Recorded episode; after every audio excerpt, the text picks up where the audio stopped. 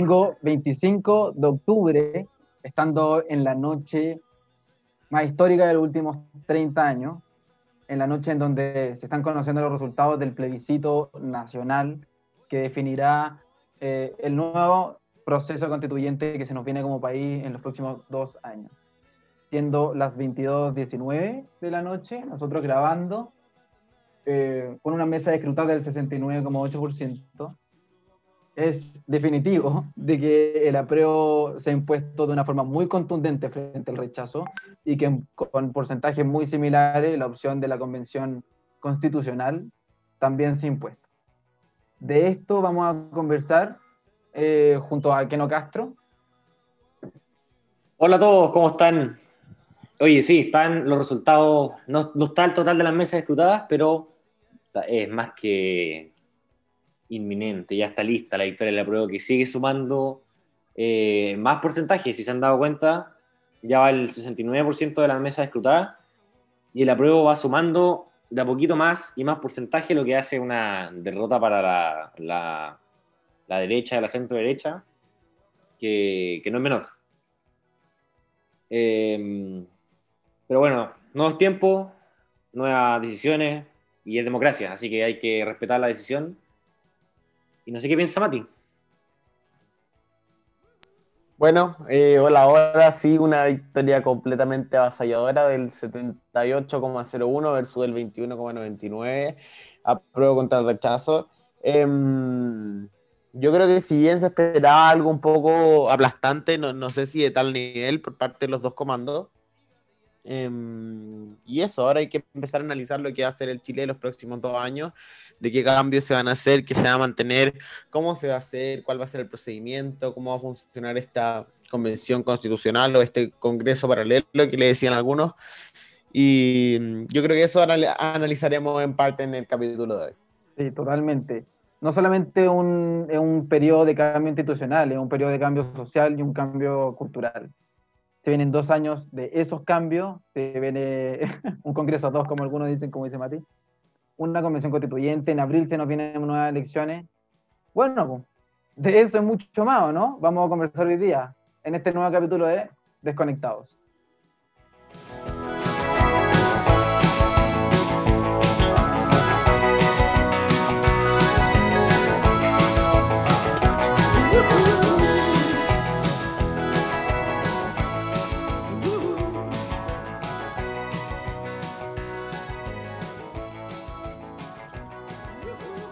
Oye, em, bueno, como decíamos recién en la intro, eh, justamente pues, el apruebo se impuso de una forma, de una forma esperada igual, ya que estamos con web, de una forma muy esperada.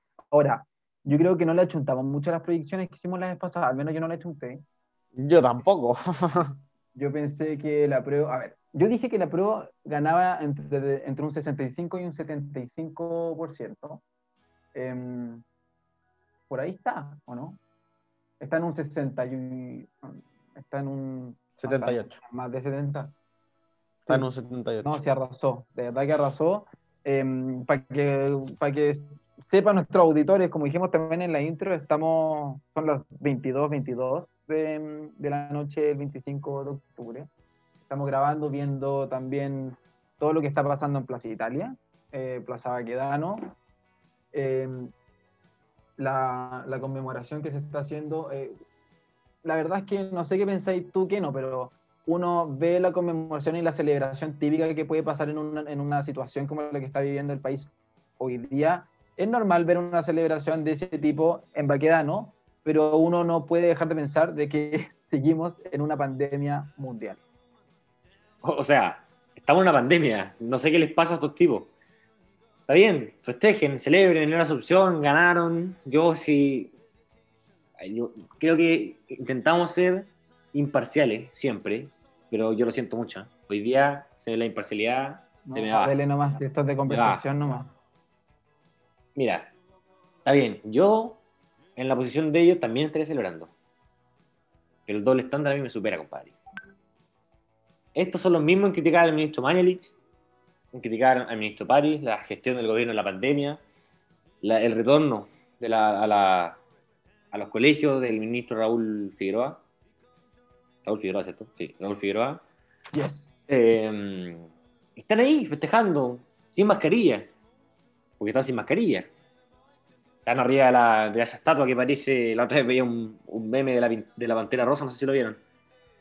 Que salía pintando de color rojito y al otro lado iba el huevo y lo pintaba azul. Y el otro lado Sí, sí, lo vi. O sea, Sí, está bien, eterno. Sí, está bien, ganaron, perfecto, celebren, pero por favor respeten. Si al final somos los que, los- nosotros los que tenemos que estar encerrados. Pónganse una mascarilla, que tanto les cuesta. No, hay, hay- hay gente, hay gente que, bueno, sí, hay gente que no tiene mascarilla, pero hay gente que sí tiene mascarilla. Pero más allá, igual, ¿cuánta gente se debe estar juntando ahí en este momento? Estamos viendo Sí. imágenes, pero, pero uno estando ahí ve la cosa de otra forma. El distanciamiento social se fue a la mierda. Ahora, yo creo que esta iba a pasar, sí iba a pasar, pero igual sorprende, uno, como, como te decía al principio, no, uno no puede dejar de pensar, puta, el distanciamiento social, que estamos en una pandemia.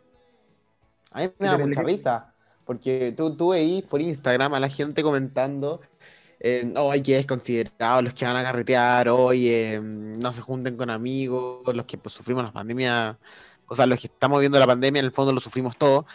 Y, y ahora veías a las mismas personas que llenaban su Instagram de críticas a la gente que salía a carretear. Ahí, eh, en la plaza que ah, ¿no? Entonces, sí, es chocante, sí, probablemente iba a pasar, probablemente sabía que iba a pasar, pero, pero sigue sorprendiendo en el fondo el- un poco el descriterio, un poco la falta de empatía también con la gente que ya ha muerto por esta enfermedad, que ya ha muerto por la pandemia. Em, y, y si se quiere celebrarse al lado que, que, que haya ganado, que se celebre con precaución, ¿cachai? O sea, no podemos criticar, como decía el alcalde Jade la otra vez, que dijo, encuentro de, un, de una desfachatez tremenda, de, ah, no me acuerdo qué palabra utilizó, que sea el ministro el que esté manejando la pandemia y la culpa la tengamos nosotros. Obvio, Ah, po, cuando weón, si el ministro no es a- que se- cuando claro, cuando como una la. Obvio que culpa es de los que se contagian, no el ministro. El ministro la maneja, pero el ministro no se contagia por ti, ¿cachai? Entonces hay que tener un poco de análisis crítico y un poco de cuidado. Si bien pa- para, para algunos, para otros no, eh, es un día que celebrar, eh, que se celebre con precaución, que se celebre en la casa, que se celebre con la familia, ¿cachai? No en algo donde se puede estar contagiado, en el plebiscito también, pero muy probablemente fue gente contagiada a votar. Eh, había hoy día en la mañana un vocal de mesa en Puente Alto y que se tuvo que volver porque tenía síntomas de COVID. Entonces la situación no está como para celebrar en masa, ¿cachai? Entonces, Oye, mañana si van a aumentar los casos, weón. Mañana lunes. yo creo que como en dos semanas más, pero si criticamos al ministro, como decía que nos criticamos al ministro Raúl Figueroa y le decimos no, no pueden volver los colegios porque esos niños viven con gente de riesgo, yo creo que para las miles de personas que están en Plaza Italia debe ser exactamente la misma regla, la ley pareja no dura. Pero igual, que no, instala, instala un tópico, que es, yo creo que es sumamente importante dar el debate, porque yo creo que todo esto también se ha dado un poco por lo mismo, el doble estándar. El doble estándar es un tema que al menos yo lo siento em, como proveniente también de esta como radicalización o como polarización de las posturas políticas que está pasando hoy día, se está sumando como este fenómeno del populismo, como que generalmente el populismo, el, el populista estamos viendo de que es un poco doble estándar ta- también. Eh, no hay una política ahí muy responsable, hay alto doble estándar no solamente en la gente, sí, hay mucho doble estándar también en la política, y mucha de esa política es la que logró que hoy día pasara lo que pasó hoy día, bueno para algunos, malo para otros. Em, también es propio de un doble estándar de quizás también como los sectores más radicales que existen hoy día, eh, de no generar una política bien hecha, ¿cachai? Y eso también la, yo creo que la criticaba la gente. ¿Qué me pensáis que no? ¿Qué, qué significará esto para la, para la derecha y su futuro en las elecciones? Digo, porque vienen elecciones de constituyentes en abril, elecciones de gobernador Ah, también pero- en abril, si no me equivoco, eh, las elecciones presidenciales, en julio las primarias, en noviembre la primera vuelta y la segunda vuelta en diciembre, si es que hay. Porque significa ¿En qué sentido? En el primer capítulo conversamos que el rechazo está ligado con la derecha. Al menos eso es lo que pensábamos. Sí. Y el apruebo mayoritariamente con la izquierda, pero a mí no me cae en la cabeza que el 78% de Chile esté en- en- sea de izquierda. Yo creo que el apruebo fue totalmente transversal, entonces Es que esto no fue una derrota solamente política, po, man. esto fue una derrota cultural. ¿Cachai? Porque fue, fue un fue el- yo creo que la prueba se instaló en la cultura, así. Y que puta, que la izquierda hace muy bien, que la izquierda hace muy bien, que se instala mucho en la narrativa, logra tener buena narrativa y logra como meterse bien en la cultura de la gente normal, ¿cachai? De, de pie.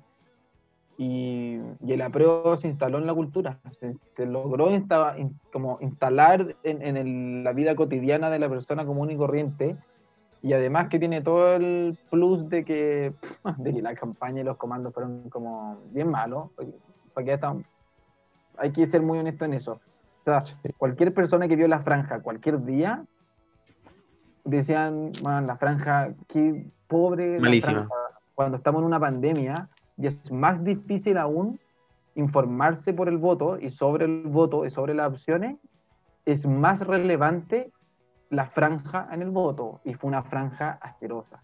Mala, es, propaganda, es tele. Mira, yo creo que tenemos que. Está bien, la franja fue súper mala, el plebiscito está súper malo. Yo no soy, para empezar, tú no puedes ir preguntarle a alguien si quiere una nueva constitución y si te dice que no, preguntarle cómo la quiere. O sea, si te están vendiendo algo en la calle y te dicen, ¿quería un completo? No. ¿Cómo lo quería? ¿Italiano o no completo? o sea, y esta weá es, culpa del gobierno, compadre. El gobierno, todo esto, todo esto que está pasando ahora fue una salida del gobierno. El gobierno fue el que dio el acuerdo por la paz, el gobierno fue el que pensó en la nueva constitución, o no el que la pensó, pero, el que la ratificó. Pero, pero, no, pero espérate un poco. es que para ser justo, eso se armó entre la oposición y gobierno. Si gobierno sí, no, está bien, está bien, está perfecto. Pero el plebiscito estuvo mal implementado, estuvo mal pensado. Mira, tenemos un presidente que optó por salir jugando él. No siguió su programa de gobierno. Su gobierno no existe. Él está. ¿Cómo.?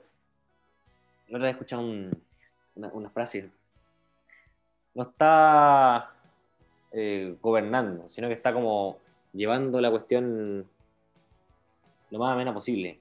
Él lo que quiere es su legado, proteger su legado como doble presidente de la República y como la constitución que impulsó el gobierno de Sebastián Piñera. Yo no, yo discrepo, pero a ver, Mati. No, ¿sabéis lo que, eh, un paréntesis, ¿sabéis lo que a mí me molesta profundamente? Que eh, yo, igual creo igual creo igual que, que, que la, la, victoria de la prueba fue transversal, no fue ni derecha ni izquierda, porque un 78% de la población no es ni izquierda, ni de centro, ni de derecha, ni yo creo que ni siquiera el 78% de los que están ahí contados participan en política. Pero eh, veían a Beatriz Sánchez representando a toda la campaña de la prueba y la Beatriz Sánchez yo creo que ni siquiera le alcanzó a los votos del rechazo en su campaña. O a lo mejor andé a andar por ahí con los votos que el rechazo en esta elección. Entonces, esa capacidad que tienen algunos políticos, ya los políticos en general, ya izquierda, derecha, los políticos, para mí en este minuto están valiendo muy poco. Ve la capacidad de algunos políticos de dar a entender la imagen de que representan a un sector mayoritariamente amplio como, como la, lo es la población que votó por la prueba, cuando en realidad a la hora de la verdad, a la hora en que, en que tienen que representar, que, que, tienen que reflejar su representación, no, sacan ni siquiera eh, o, o deben andar parejo con, con, la opción que perdió en esta elección. Entonces, partir o, o decir que se representa a un grupo tan grande de personas cuando en realidad no se hace, a mí me parece una tremenda. Y, y, yo creo que es parte de la campaña que están haciendo algunos políticos. Y te encuentro razón no lo dijo ahora. Se enganchan, se enganchan. Si lo que tratan de hacer es como capitalizar lo que está pasando. Esa es la mm. Cuando no tienen nada que ver. Cuando no, no, pues, cuando no tienen nada que ver y le han dicho en todos los tonos que no tienen nada que ver, obviamente van a tratar de capitalizar.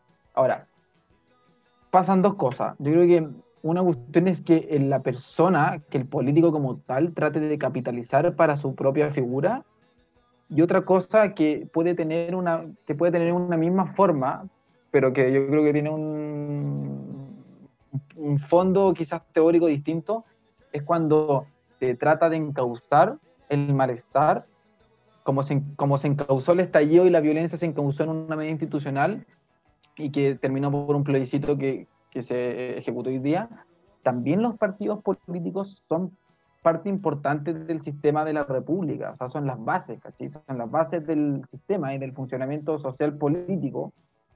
Entonces también los partidos políticos y las fuerzas políticas tienen que encauzarse y lograr puta, volver a hacer, a hacer una institucionalidad y unas instituciones que funcionen. Entonces, por una parte, hay personas comunes o políticos comunes que tratan de capitalizar esto para el bien propio de la figura, para potenciarse, y, otra, y de otra forma también eh, devolverle un poco como encauzar esta cosa del malestar y como de la desconfianza y devolverle a los partidos su, no sé si su confianza de una quizás, pero poder concretizar un poco más su piso porque hoy día también están los partidos muy desprestigiados.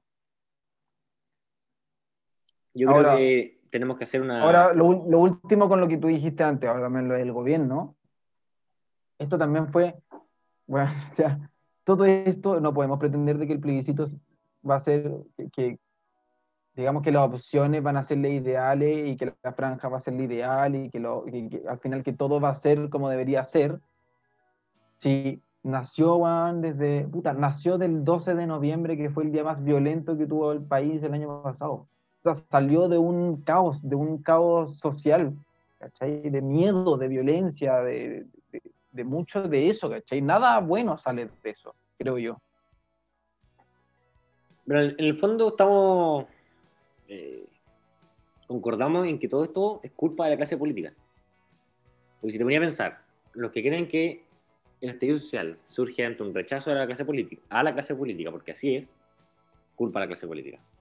El plebiscito estuvo mal hecho, culpa a la clase política. ¿Y cuál fue la respuesta? ¿Cuál es la respuesta que le dar a esto? Más políticos. Más políticos, porque la convención constituyente son 160, 170 constituyentes, si me pueden aclarar. 170 y algo así. 170 y algo políticos, políticos. Ahí creo que cuando habló Jave, porque habló hace poco, estaba Fernando atrás. Creo, creo haberlo visto. Pero él está ya confirmado como un constituyente. Entonces, esa es la pega que tenemos que hacer ahora nosotros como... Que obvio, pues si, ca- si los partidos los partidos van a armar sus listas para tirar candidatos, pues. El que, el que eso. pensó que no, pensó mal. No, obvio. Pero ahí es donde los partidos tienen que hacer un rol fundamental.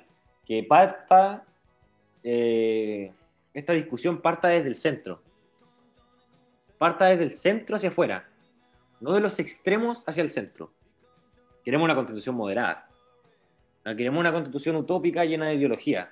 Queremos una constitución conectada con la realidad. No, y que- Ah, bueno, yo no quería una constitución, pero ya que estamos en responsable- esta- Responsable con el contenido, con lo que se haya a tratar, porque si tú ideologizáis mucho un debate tan fundamental que va a regir, por ejemplo, las bases de la institucionalidad y de cómo se organiza un país, va a ser muy cuático. Estoy totalmente de acuerdo contigo, lo habíamos hablado antes también. Esto, lo de que, que ahora que se nos viene este desafío constituyente, que hoy día, y que yo creo que en realidad era la madre de todas las batallas, y como muchos políticos también lo dijeron, que la madre de todas las batallas no era el plebiscito de hoy día. El plebiscito de hoy día fue porque la UDI lo quiso, porque la UDI no quiso entregar la constitución así como tal. Y cuando ya estaban de rodillas dijeron, bueno, uno de entrada porque no vamos a regalar esta cuestión. Pero Es la madre de todas las batallas es la constituyente, en esas son salida. las elecciones, digamos, de los miembros. Porque ahí, puta, ya, veo la campaña. Yo, mira, yo así como hacer una proyección. Imagínate, no sé, hola, vota por Juanito Pérez porque Juanito Pérez, weón, quiere que las aguas sean de todos. Hola, vota por Jimena, Jimena, Jimena Maquena porque Jimena Maquena quiere un semipresidencialismo. Oye, vota. Chucha. ¿Cachai? Entonces, eso de que, la- de que estos políticos que son de una calidad política bien pobre, weón, que se vayan a hacer cargo de esto, eh, sí, Oye, pero es interesante lo que dijiste. ¿eh? Podemos eh, ahondar ya en las propuestas que se nos ocurran a nosotros como para proyectar en la nueva constitución. Pero escuchamos a Mati que parece que se quedó dormido. Oye, no me agarréis para el huevo, weón, que tengo un sueño. Eh, Oye, espérate, para los auditores. Matías se acuesta temprano, igual hace una rutina, y el- la rutina no se la tocan, weón, y- pero aquí está el weón grabando con nosotros. Así que bien, Matías. Claramente. Em, yo la verdad es que sigo un poco en shock. Yo, yo, yo dije en el, en el, en el capítulo pasado que el rechazo le iba a dar vuelta, iba a ganar 52-48 y estoy viendo un resultado completamente distinto, ¿cachai? Eh, me- me- esta claramente iba a ser una posibilidad, eh, una posibilidad que anticiparon muchas encuestas que, que se trataban un poco de, de encuestas truchas o encuestas mal hechas pero la votación fue claramente lo que decían todas las encuestas, em, la mayoría dijo que iba a ser un 70-30, un 75-25, em, más o menos por ahí. Entonces sigo, sigo procesando, em, sigo analizando el actuar de, algunos políticos. Tenemos desde, desde lo que les dije antes, Beatriz Sánchez adjudicándose la representación completa de la prueba.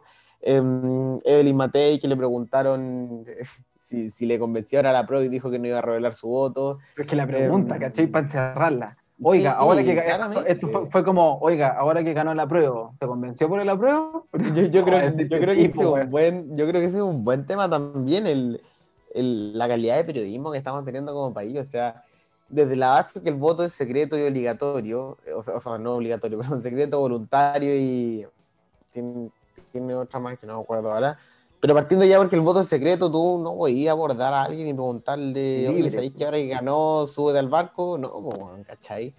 Eh, lo encontré muy desubicado. Tenemos también a, a, que la verdad, desde que dijo que, que ¿cuánto se llama? Que le empezó a, empezó a criticar al ministro París, yo creo que por el palo que le tiró, yo creo que quedó más, pegado por el, más picado por el palo que le tiró que, que, que por alguna otra cosa.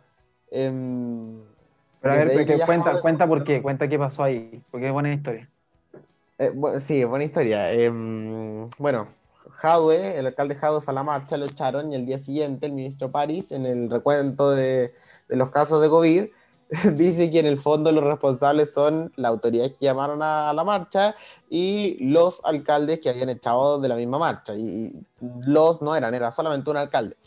Eh, entonces Jadwe respondió con un video diciendo que Em, diciendo muchas cosas, que no podía haber un rebrote porque nunca se había manejado la pandemia y al final dice, em, nos cuenta que mm, critica un poco la supuesta soberbia del ministro París em, en cuanto a que es él que está manejando la pandemia, lo que dije hace unos minutos, pero en realidad como que el ministro París no le puede echar la culpa al resto de la gente porque es él el que está manejando la pandemia cuando es en realidad la gente la que se contagia.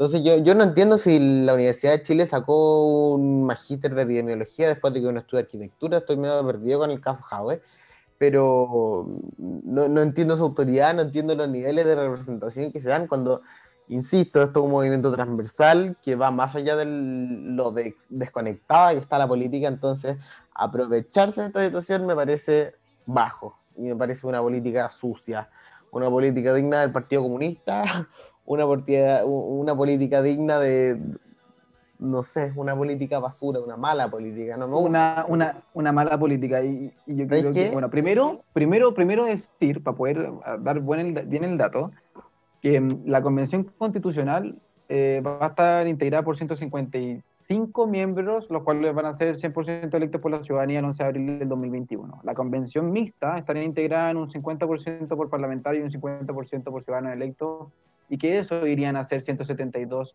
en total. Eso ya no fue, ya sabemos de que salió electa la Convención Constitucional. Por lo tanto, la próxima elección que se viene en abril, que si tengo entendido es elección de concejales, primarias de alcaldes, elecciones de gobernadores regionales y ahora también elección de los propios los, próximos constituyentes que van a redactar la, la posible nueva constitución recordemos de que va a haber un plebiscito de salida ratificatorio para eh, que la ciudadanía confirme si el documento planteado va a ser o no va a ser la nueva constitución. ¿Sabes qué? Lo que te iba a decir antes es que extraño un poco a la ex concertación dialogante. Encuentro que la ex concertación era está tan muerta, o sea, no, hoy día, hoy día estaba viendo la tele el recuento de votos y no se me ocurría nada más muerto que el PPD y de repente aparece Leonardo Muñoz. Está más muerto que el PPD.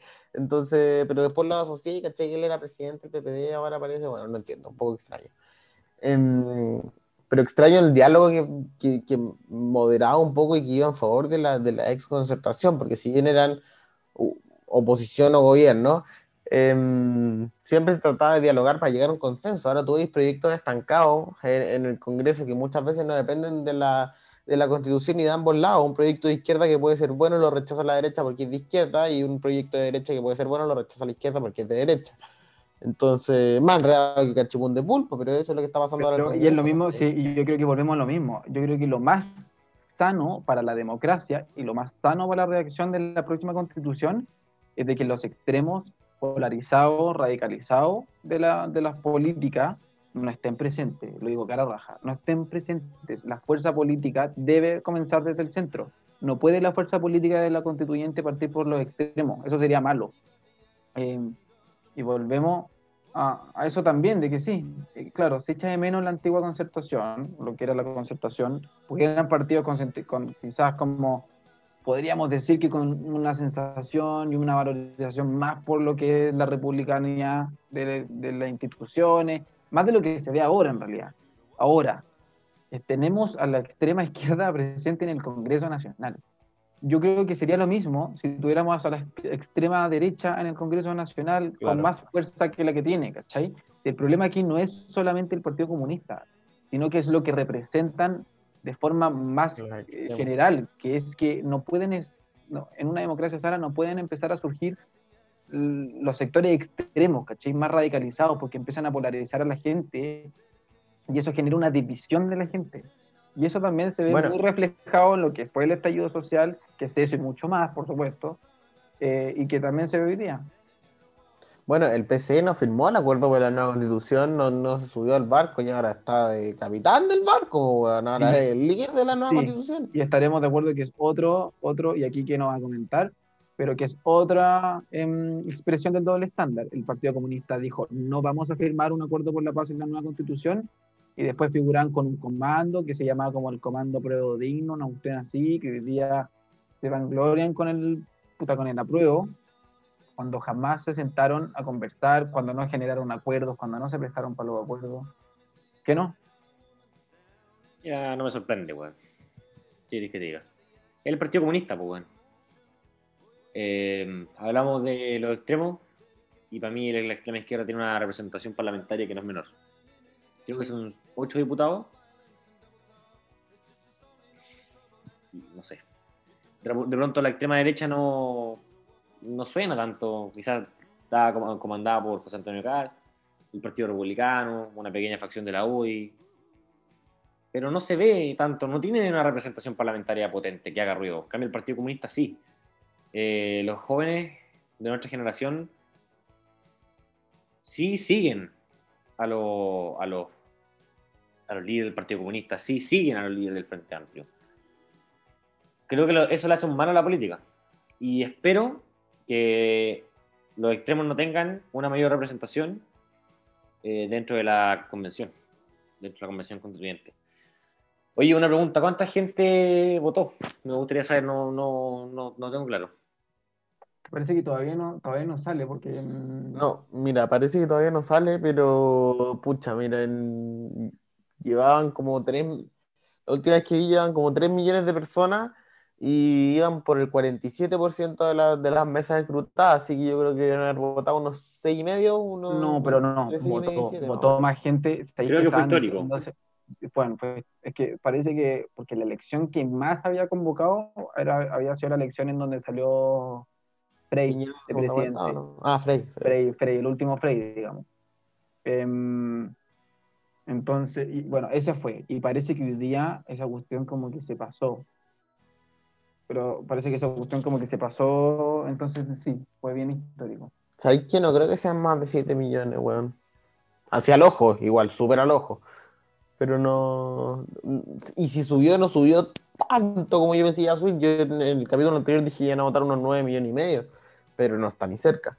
Yo dije 60%, yo no sé si le vamos a chuntar. Yo creo que sí, ¿ah? 60% de la población, del electorado. ¿60% cuánto es? Espérate, son 15 millones. No, bueno, eh, vos le pegáis las matemáticas, dale. son 15 millones, el 10% un millón y medio, el 60% son... Eh, alemática, alemática, no, tiene, que viene en la PTU. Eh, son 3 por 3, 9 millones. 9 millones el 60%. Oye, bueno, estamos sondeando eso, si estamos pendientes los tres también de cómo va el porcentaje, pero les puedo comentar una cuestión que me da mucha risa. En, todos los, en todas las jornadas electorales pasan cosas divertidas y pasan cosas que no son muy divertidas. Hoy día pasaron cosas nada divertidas, como por ejemplo, hoy día veía en, la, en las noticias que, que, por ejemplo, una persona que era no vidente no pudo votar porque en su mesa, ni en el piso, ni en el lugar, parece, no había papeleta en braille. Em, había otra persona que, que ya, perdón, que me río, pero que lata que, que a uno le pase, de que había una niñita, en, no fue en la metropolitana, no me acuerdo en qué región, de que le dijeron que no existía. Onda, entregó su root no eh, ponía el CERVEL para cachar qué mesa le tocaba y no existía. Su root no existía, la persona no existía, no pudo votar. Así y así. Y también pasaron otras cosas divertidas, como por ejemplo, no sé si vieron un video de un carabinero que salió persiguiendo corriendo a un gallo que, que lo quería Buenísimo, dejar de vocal, vocal mesa y el weón salió corriendo porque ni cagando era vocal de mesa y no era muy distinto al chino Río que pescó su avión privado, creo que su avión privado, vino para acá a votar rechazo y el weón, su mesa no estaba constituida y le dijeron no, tenía que ser vocal de mesa. El weón no votó y se devolvió, salió del país porque no quiso ser vocal de mesa, dijo no estoy ni ahí, no votó. No, Esas cosas también ¿Y cachaste el gallo que en el colegio alemán eh, de Santiago eh, dijo que llevaba una bomba, weón? Y al final no la llevaba, ¿cachai? Pero, onda, ¿qué, ¿qué pasará por su cabeza en ese minuto como para decir, oye, ¿sabéis que llevo una bomba? El plebiscito más importante en los últimos Y había un 30 años, yo tengo noticiero que en el, en el GC ponía joven hace una broma de mal gusto.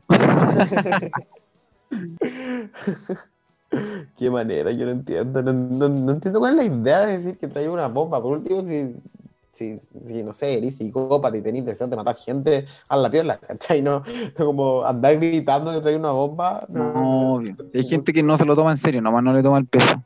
Como el del año, el de las elecciones pasadas, pues, weón, el de Guille Piñera, que, que hizo como que tenía un problema en las cuerdas vocales y, y al final no lo tenía, pues no sé si se acuerdan. Sí, uno que hablaba como medio raro. Que Sí. sí que tenía un problema. Oye, pero mira, yo quería comentar eh, que a pesar de que ganó la opción que yo no apoyé, es un proceso histórico que vamos a vivir.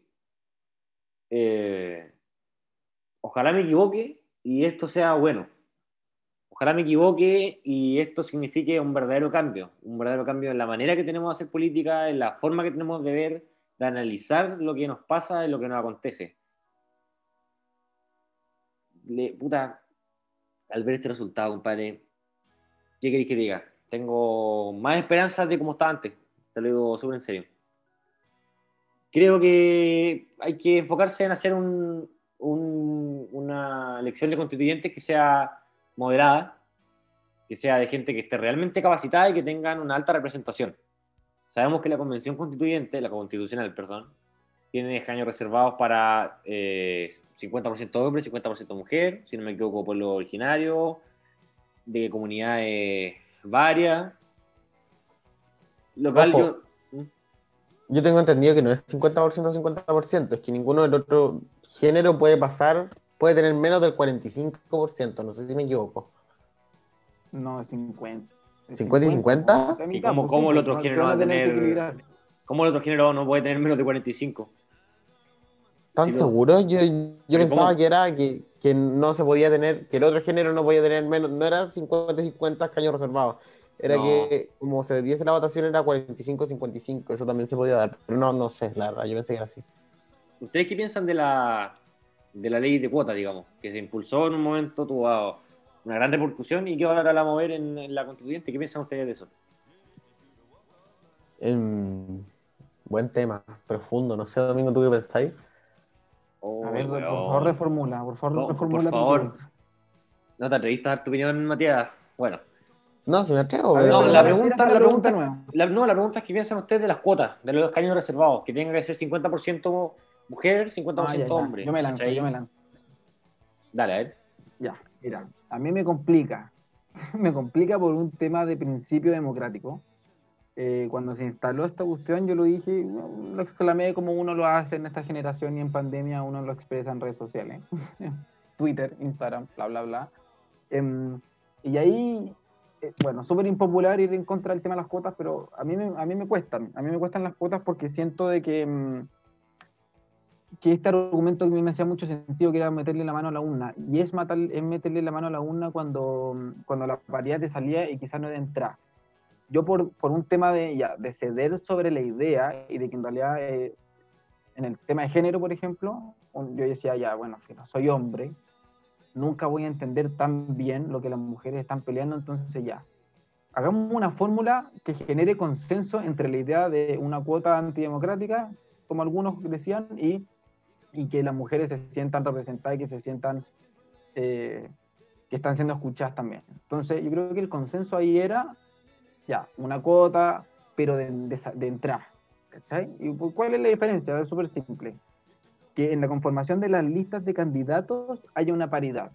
Y que, por ejemplo, no se puedan postular más hombres que mujeres, ni más mujeres que hombres, sino que se puedan postular la misma cantidad en cuanto a género. Y que de ahí a que salgan electos o no salgan electos, bueno, eso lo decía el sistema demócrata y lo decía la ciudadanía a través del voto soberano.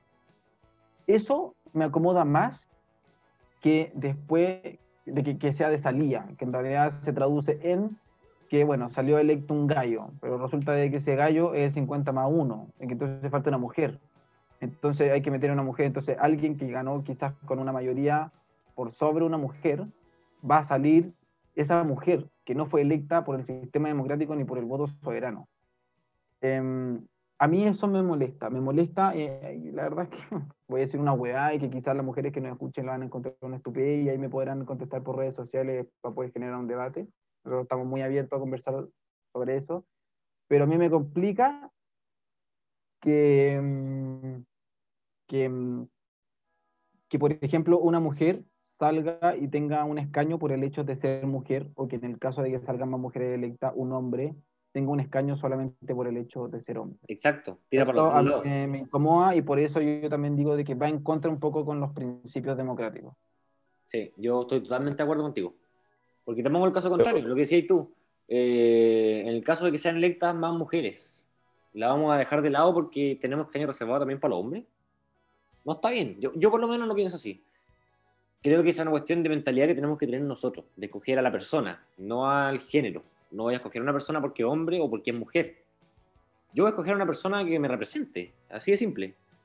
Y, creo que eso es clave. No podemos imponer, porque es súper poco liberal, es eh, súper poco democrático, imponer a alguien a votar por otra persona por el hecho de su condición, de su género, de su sexo. No sé qué opináis, Mati, a ver si ahora te da para dar tu opinión. Mira, no, yo, yo la verdad, yo creo que la gente se complica mucho las cosas. Para mí las cosas son súper simples y tiene que, estoy de acuerdo con ustedes dos, yo creo que siempre tiene que ir el más capaz, me da lo mismo si hombre, mujer, no binario, eh, trans, homosexual, heterosexual, bisexual, me importa exactamente lo mismo mientras sea todo el trabajo. Yo estuve en un equipo centro alumno, eh, cuando a mí me tocó formar el equipo, yo no me fijé si era mujer, hombre. Yo creo que en el equipo de los 12 que éramos, por lo menos 8 o 9 eran mujeres. Porque para mí esas 8 o 9 mujeres eran más capaces que los 8 o 9 otros huevones que querían estar ahí, ¿cachai? Entonces para mí algo súper simple. Y los hombres que pudieron haber estado, pero no estuvieron porque las mujeres que tocaron fueron más capaces, ¿no? Claro. No por un tema de que fuéramos hombre o mujer, sino por un tema de capacidad. Claro, y, y, eso es lo que creo yo. Yo creo que es la democracia la que tiene que decidir quién es más capaz que la otra persona, ¿cachai? Y, son los ideales, y cómo defienda sus ideales esa persona, los que tienen que decir lo mismo. Por eso estoy, estoy en contra del, de la paridad y los escaños reservados de cualquier tipo. Em, creo que, que se tiene que atacar en el fondo la raíz, porque el argumento de, los escaños reservados es tener un congreso y una representación diversa. Pero yo creo que hay que atacar la raíz. Si no se tiene una representación diversa es porque la gente no está votando por una representación diversa que, con la que se siente identificado y eso ya pasa por la educación de cada uno. Y ahí es donde hay que darle, y volvemos al punto del capítulo central, que es la educación, ¿cachai? La educación primero de, de, cumplir con tu deber cívico y de votar por quien te representa. Y segundo, informarte por quién estás votando. Em, y tercero, estudiar, ¿cachai? Estudiar el tema, estudiar lo que, lo que a ti te tinca siempre y cuando lo puedas defender. Yo me otra persona puede considerarse conservadora en, el, en el en el mapa puede haber un, liberal de derecha, un liberal de izquierda, un autoritario de derecha, un autoritario de izquierda, da lo mismo. Mientras esa persona lo haya estudiado y lo haya reforzado y tenga argumentos para... Em, sería ideal que tuviéramos un congreso diverso que fuera capaz de representarlo, pero no obligando, imponiendo personas que tienen menos representatividad para que estén ahí, ¿cachai? oye, para cumplir con nuestro compromiso también eh, informar. Estaba leyendo. En el caso de que hubiera sido mixta, la paridad no aplicaba para la parte parlamentaria, aplicaba solamente para el 50% que eran los constituyentes electos. Ahí aplicaba paridad. Como se eligió la convención constitucional, el 50, eh, se aplica la paridad para todos, en un 50%. Em, para poder dejar eso claro. Ah, en un 50. Sí. Ya. Sí, va, va, va a suceder eso. Entre otras cosas. No sé si, no sé si lo de los escaños reservados para pueblos originarios se habrá aprobado. No, no trámite. recuerdo. No recuerdo. Creo, creo que sí, ah, pero no recuerdo. trámite. Y todo pasa en trámite en el Congreso. Tenemos unos políticos que son muy ineptos. Matías. No, sí, es verdad. Hay mucho muy, muy inepto. Oye, mucho, muy em, inepto. Mucho con un, un 1, 2%, 2%, weón, 2%, ¿qué es eso? Y ahí está representando. Y no es 2% del país, es 2% de, del distrito, de la región. ¿Tú cachai que en un distrito con 100.000 weones, el 2% es 2.000 weones? 2.000 weones tiene un concejal. Aprendiendo ¿De qué estamos hablando? Matías Chacaluga. Claro. Oye, no, pero mira, yo, yo también pienso así, ¿eh? Pero, ¿qué pasa con las minorías, weón?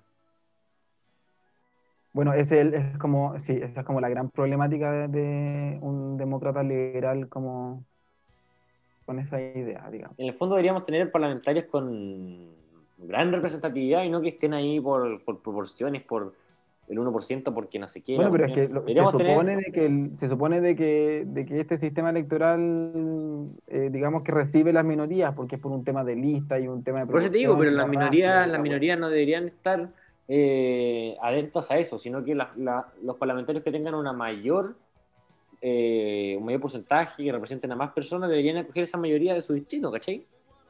Es complejo, Sí. pero el tener Ah, eh, diputados o senadores con una con una, un porcentaje de elección de, de representatividad de un 1, de un 2%, me parece Oye, espérate, para cerrar el, el tema, pero para cerrar, para cerrar el tema de la paridad, yo creo que ese tema sería bueno que un día invitemos a una mujer para poder conversar de eso, porque tres hombres hablando de la paridad y que los tres estemos más o menos en desacuerdo puede ser algo Puede muy, ser un poco controversial. muy, muy básico e ignorante parte de nosotros. Así que de- deberíamos invitar a alguna mujer alguna vez a conversar sobre esos temas. Las puertas Claro. están abiertas, ¿eh? Están abiertas para quien, quien, Ok. quien se quiera unir a dialogar con Mm. nosotros, por favor. Sí. Em, Sí, son todos bienvenidos. Todas también pero, bienvenidas. pero, pero, pero, pero insisto, insisto que, y bienvenidas.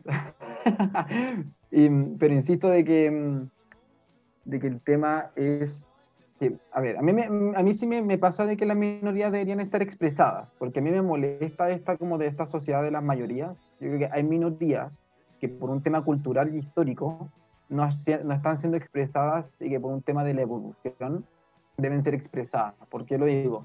Porque, por ejemplo, nuestras generaciones recién van entrando a poder generar em, una oportunidad de acceder a un cargo político, pero nuestras generaciones son mucho más liberales en cuanto a la diversidad y otros temas que las generaciones que hoy día ocupan el poder. Y esas expresiones, eh, eso se tiene que ver eh, expresado para que la política se vaya renovando y vaya refrescándose de, de a poco, digamos, pero de forma que sea de a poco, pero, pero digamos que no pare, sino que, que, que sea algo lineal, que se vaya actualizando, que el sistema democrático también vaya haciendo lo suyo. Yo creo que las minorías sí tienen que estar expresadas, pero obviamente de una forma más justa, o sea, tener parlamentarios de un 0,2 o de un 1% sí es controversial y a pesar de que yo quizá estoy un poco de acuerdo con que las minorías deben sentirse expresadas porque la sociedad no es de algunos, sino que de todos los posibles que generen y quieran generar acuerdos para construir una sociedad, es la sociedad de todos al fin del día. No es la sociedad de algunos, es la sociedad de todos. Por eso, con ese principio, yo creo, yo sí creo en las minorías, pero tiene que ser un, un, un sistema más justo y, y, y que sea proporcional, pero que también es, es, complejo, es complejo, porque ahí uno entra también a los distintos sistemas electorales y hay especialistas en eso que también podemos invitar. Pero... Buen, buen tema para otro capítulo. Sí. Buen tema. En todo caso, yo creo que acá también hay una contradicción, porque muchos de los que dicen que las decisiones no las pueden tomar unos pocos, que, que, que hay que, que 99%, mucho más que ese 1% que, que se dice que domina un poco al resto de la población, que, apoye la, integración de las minorías, a mí eso es un poco contradictorio, que, que no se tomen decisiones en base a unos pocos, pero que sí en otros pocos. Entonces a mí me deja, me deja un poco colgando en el aire. Oye, para ir cerrando, cerremos con el siguiente tema. Em, ¿Cómo se viene? Hemos hablado todo, el rato un poco también de, cierta proyección y todo, pero ¿cómo ven que se va a venir, eh, la redundancia, ¿cómo, cómo, cómo ustedes proyectan que se viene el debate, eh, el tema de la redacción? Em, y hablemos un poco de lo que quizás divisamos al principio, como las campañas de los constituyentes y, y el tema de la redacción yo, para hacerlo súper corto, a mí una de las aprensiones que yo tengo con este proceso es que me complica que, que la violencia siga de alguna forma y que, y que la redacción de la nueva constitución se vea un poco acondicionada por la violencia que está impuesta en la calle. Por eso tiene que ser muy enfático la condena, la condena a la violencia y no solo eso, sino generar de verdad medidas como lo que dijo hoy día el presidente, que salió a hablar después de, de, que, de que el resultado era claro, dijo que se iban a enfocar también en seguridad pública y de que el presidente salió a decir básicamente este gobierno sigue bien, sigue bien puesto y súper comprometido. Em, pero eso es una de mis aprensiones porque, y, y, termino con el ejemplo. Por ejemplo, la gente se entera de que, eh, porque el, el, periodismo funciona, digamos, va a seguir funcionando, de que, no sé, hoy día se va a discutir el tema del derecho a la educación me complica que se genere violencia en las calles para condicionar, ¿cachai? Como se, como se generó un tema cultural con el apruebo y no sé qué, y la demanda social, me complica que se vea el debate que pase dentro de la convención, se vea condicionada por lo que está pasando afuera en la calle en términos de violencia, eh, siendo de que estamos viviendo en tiempos en donde, insisto, los populismos están ahí, están floreciendo, eh, y están floreciendo justamente por esta desinformación. Y por eso vuelvo al principio de que tiene que surgir desde el centro la fuerza política convencional y no desde los extremos. ¿Qué pensáis tú, que no? ¿Cómo se viene todo esto? Yo creo que el, gobierno tiene que jugar un rol fundamental en esto, en, en procurar de que la, este llamado a la unión, llamado a la, al diálogo, sea como esperamos que su funcionamiento sea eh, total, que se pongan de acuerdo en, el fondo. Mantener el orden público. Yo no sé si la, violencia se va a acabar con esto. Eh, esperemos, esperemos, pero si no, si el, si el gobierno no fue capaz de, resguardar el, el, Estado de Derecho, de asegurar el orden, de asegurar la paz, durante todo el mes de octubre, todo el mes de noviembre, diciembre, año pasado, enero, febrero, hasta marzo, que se acabaron las marchas por el, por el COVID. No, no sé qué, qué, les puede hacer pensar que ahora lo van a hacer. A ver, y, y, lo otro, que la Convención Constituyente respete el acuerdo de noviembre, el acuerdo por la paz, por la unión, por el diálogo. Porque hay, eh, como muchos dicen, esto no es un hoja en blanco, y es cierto hay márgenes, hay un cuadro sobre el cual comenzaremos a discutir. Hay un acuerdo, eh, hay tratados internacionales. Entonces, bueno, sí, pues, ese día, ese día se, escribieron cosas en las que no se iban a tocar. O sea, esto iba a partir, dijeron, se, se, firmó en el acuerdo. Esto va a partir con los tratados internacionales, con que, no sé, con que el país va a ser una república democrática, con distintas cosas. Eh, hay acuerdos, pero sí, ya hemos visto que la política de repente es capaz de terminar con, con los acuerdos. Mati, ¿cómo veis esa, esa, parte de las constituciones? Es que es un buen tema. Para cerrar rápido, dejar una pregunta abierta. A mí lo que más me preocupa de esto, fuera, fuera de los acuerdos que yo siento que sí se van a respetar, es las organizaciones, personas, agrupaciones, grupos políticos, etcétera, que participen de la escritura de la nueva constitución ¿Qué garantías tengo yo de que ellos van a respetar, respetar un acuerdo que no firmaron? Ejemplo, Partido Comunista, Partido Republicano. Em, si ellos no firmaron el acuerdo, desconozco si el Partido Republicano lo firmó, era para ejemplificar los dos extremos. Em, ¿Qué garantías tengo yo de que ellos van a cumplir un acuerdo que no firmaron con respecto de la situación actual? No sé si me explico. Me gustaría dejar esa pregunta abierta para ustedes, para el público, para que la quiera pensar. Bien, buena pregunta. Oye, buena pregunta. Déjame Vale. Dejar abierta otra pregunta, que esta la vamos a tocar en el próximo capítulo y se me olvidó. Mira, mira, ojo. ¿Qué va a pasar con la AFP? ¿Qué va a pasar con la AFP en esta discusión constituyente? Es que lo que pasa, bueno, ese otro, ese es otro tema de los Complicado. mitos, ¿cachai? que el tema de la AFP no pasaba por la constitución, pero, ahora el tema pasar. de la previsión social sí pasa por la constitución de una Claro. mate- en, en materia de, de- sí, en otra, de otra forma, pero pasa. Entonces, también tiene que ver con la interpretación jurídica y todo, y yo espero de que los constituyentes sean, no sé, que tengan gente con experiencia ayudándolo a redactar toda esa cosa. Eso eh, también tengo la esperanza de que no van a hacer lo que quieran, ¿no? Em, queremos terminar haciéndole y dejándole unos minutitos, un minuto cada uno, nosotros tres. Una conclusión de un minuto o menos sobre lo que hemos conversado o lo que quieran agregar o lo que se viene, lo que ustedes quieran. ¿Qué no? Yo no quiero agregar nada, gracias. No, mentira. Eh, No, Bueno, no quiero nada, chato, estoy chato, güey. ¿Qué? Puta, sí, weón. Puta, por fin en parte se terminó esta weá. Esta weá de la prueba y el rechazo. no, bueno, no se terminó, pero al menos voy a dejar de ver esas dos palabras, weón, al ritmo que lo estaba viendo en todas las redes sociales, weón, la polarización que lleva un plebiscito. Yo de verdad espero unión, weón. Espero mucho diálogo, espero que se fomenten las ideas de la libertad, el desarrollo, el progreso, la prosperidad. Y sobre todo se proteja nuestra democracia y el, ta- el Estado de Derecho. Nada más que eso. Matías, Em, a mí me gustaría llamar después de, de que se acabó esta, esta polarización, oye, perdón, la de sueño, em, no te la perdono a ni más tolerante, a, a ser... Antes del plebiscito era súper difícil encontrar una persona que realmente escuchara ideas y, y- y no, y no tildar a alguien o categorizar a alguien. Por ejemplo, era una vez la historia y dice como, eh, oh, todos los que, se pueden, los que votaron rechazo se pueden ir a la mierda, fachos culiados.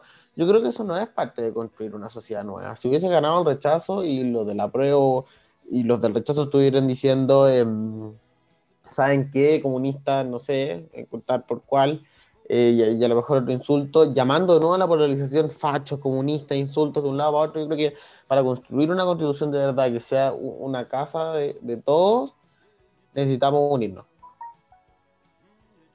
Yo, yo quiero terminar con dos cosas. Primero, con una cita.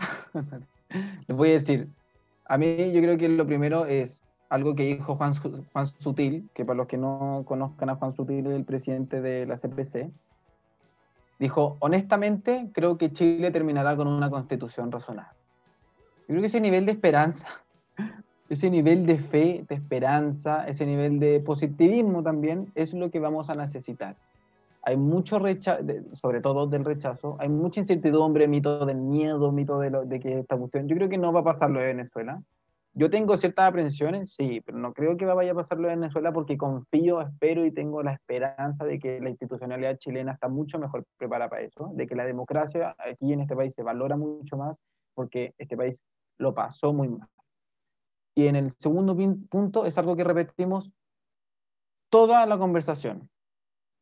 Em, insisto en que la próxima convención, en que la próxima convención tiene que partir la fuerza política desde el centro. No podemos como ciudadanía permitir de que esta cuestión se la tomen los extremos y los populismos. No podemos. Sería un error para la democracia, sería un error para la próxima constitución y por lo tanto sería un error para los próximos 30 o 40 años de la República de Chile.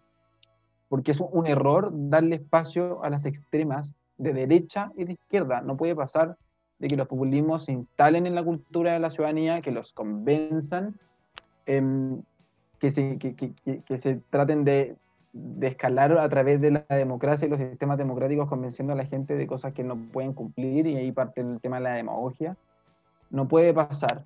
Así que yo, así que yo creo que, mm, que, mm, que lo que tiene que pasar es justamente eso, que partar desde el centro, por favor, moderémonos, tratemos de que en abril el, el- las constituyentes sea moderada, que parta desde el centro, y ojalá que el próximo gobierno también sea un gobierno moderado, de derecha o de izquierda, lo que decía el sistema demócrata, pero por favor no apliquemos a los extremos, porque eso nos va a hacer muy mal, más en el tiempo de cambio institucional que tenemos.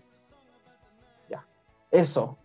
Em, bueno, agradecer a los auditores que están ahí. Em, nosotros ya siendo las 11:14, vamos cerrando este segundo capítulo de, este podcast. Muchísimas gracias por estar ahí, por confiar en nosotros, por darnos la, posibilidad de poder llegar a sus teléfonos o a su computadora donde nos estén escuchando y darnos la oportunidad de, de escucharnos. Por favor, háblenos a nuestra página de Instagram, compartan con nosotros, eh, coméntenos todo lo que quieran. Eh, le voy a dar un espacio, obviamente, a Keno para que se despida y al gran Mati para que se despida.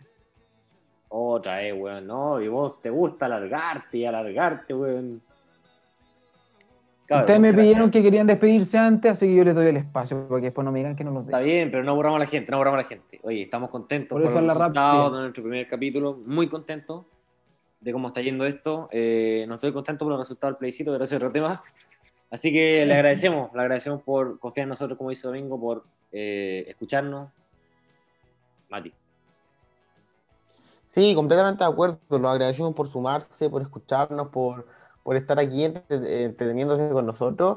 Y, eso, ojalá tengan una muy buena semana, un, un muy buen día, un muy buen mes. Y esto fue Desconectados.